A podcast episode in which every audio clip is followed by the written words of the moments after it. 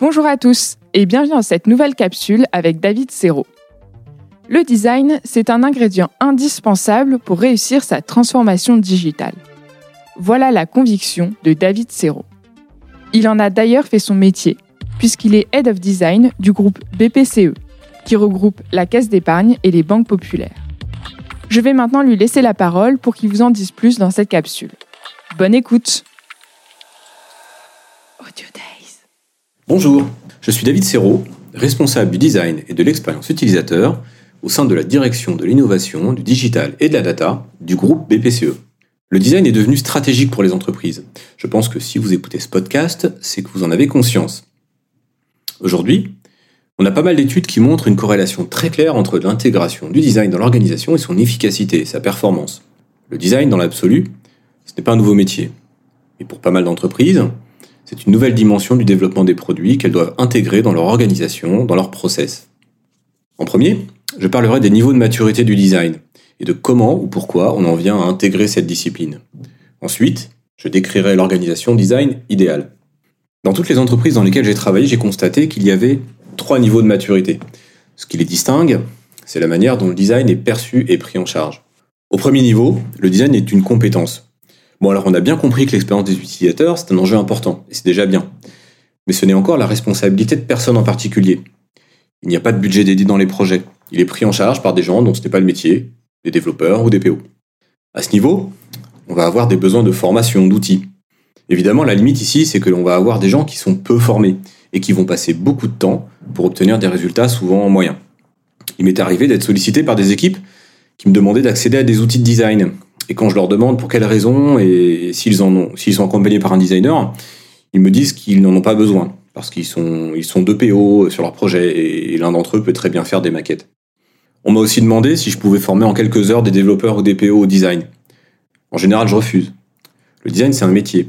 Les gens qui travaillent dans mon équipe, ils ont 3, 4 ou 5 années d'études. Ils ont plusieurs années d'expérience professionnelle. Le design, c'est aussi une culture et c'est une expérience qui se fait euh, sur le long terme.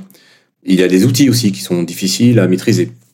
Le deuxième niveau, le design est une expertise. Alors là, on a bien compris que c'était un enjeu et qu'il fallait investir pour obtenir des résultats de qualité. Mais c'est pas encore une stratégie. C'est un besoin ponctuel euh, lié à un projet. À ce niveau, l'enjeu, c'est de trouver de bonnes ressources. Et dans une grande organisation, on va par exemple avoir besoin de faire évoluer le référencement pour euh, réussir à identifier des prestataires qui ont des expertises très avancées dans le domaine. C'est déjà un progrès. Mais la limite de ce modèle, c'est que le suivi des projets dans la durée et la flexibilité dans les interventions va être difficile. Les projets complexes, tels qu'on peut les rencontrer dans une banque par exemple, euh, nécessitent un suivi à long terme. C'est des projets qui durent très longtemps. Alors on peut faire appel à une agence de design à un moment, mais entre la conception et la mise en production, il se passe en général beaucoup de temps. Et pendant ce temps, on découvre euh, des contraintes qu'on connaissait pas au départ. Euh, il y a des nouvelles exigences qui apparaissent. Bref, la vie d'un projet, quoi. Et là, il n'y a plus de suivi. Il n'y a plus personne qui est garant de la qualité du design. On va se retrouver avec de gros écarts entre la vision de départ et le produit fini. Et enfin, le dernier niveau, le troisième niveau, c'est un métier. Le design est un métier. Et là, l'entreprise, elle a vraiment adhéré à l'idée que l'expérience des utilisateurs euh, de leurs produits, c'était stratégique. Et pour faire un travail de qualité, il faut des professionnels, il faut qu'ils soient là tout le temps. Alors on décide de créer une filière, on monte des équipes, on recrute des designers en interne. Le premier enjeu, c'est de faire rentrer le design dans les cases, ou mieux, de créer des cases. Dans les entreprises où la séparation entre maîtrise d'œuvre et maîtrise d'ouvrage est très marquée, le designer, c'est un peu l'invité surprise euh, que l'on ne sait pas où placer. En réalité, on est un peu entre les deux. Côté maîtrise d'ouvrage, on va aider à définir le besoin. On va aider les parties prenantes à converger euh, vers une vision produit. On va pouvoir remonter très tôt des besoins et des contraintes des utilisateurs finaux. Côté maîtrise d'œuvre, on va pouvoir suivre la fabrication des produits, s'assurer de leur qualité, mettre en place des méthodes, des processus, des outils pour industrialiser la fabrication. L'idéal, c'est que le design soit une entité à part entière, transverse, de la conception jusqu'à la fabrication, afin de pouvoir travailler sur l'ensemble du cycle projet. Quand on recrute des designers, ça peut aussi commencer par un sujet RH, par exemple créer une fiche de poste, avec une liste de compétences attendues, des niveaux d'expertise. Ça permet de définir des objectifs, de guider une progression professionnelle, une carrière. Concrètement, l'équipe design est idéale. Elle est constituée de designers, bien sûr. Mais rapidement, on va voir qu'il y a des dominantes, des spécialités.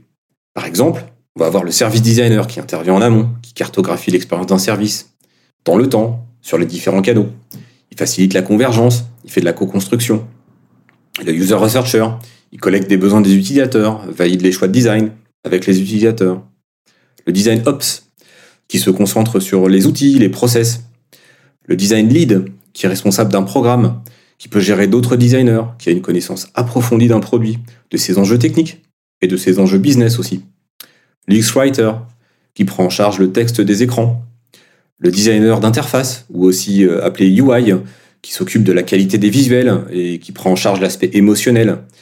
Le product designer, qui est un designer polyvalent, qui est intégré à l'équipe de projet et qui suit la conception et le développement de bout en bout. Et encore le creative technologist, qui est à la frontière entre le design et le développement. Il s'assure que les exigences du design sont bien traduites en code, et il peut aussi faire des propositions. Bref, le design, ce n'est pas qu'un métier. C'est même plusieurs métiers qui collaborent, se complètent. Dans une équipe de design efficace, on trouve un équilibre entre les spécialités de chacun.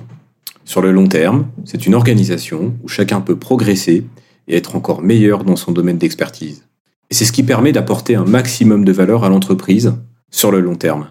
C'est-à-dire, très concrètement, réaliser de bons produits, des produits bien pensés, bien fabriqués, que les clients prennent plaisir à utiliser.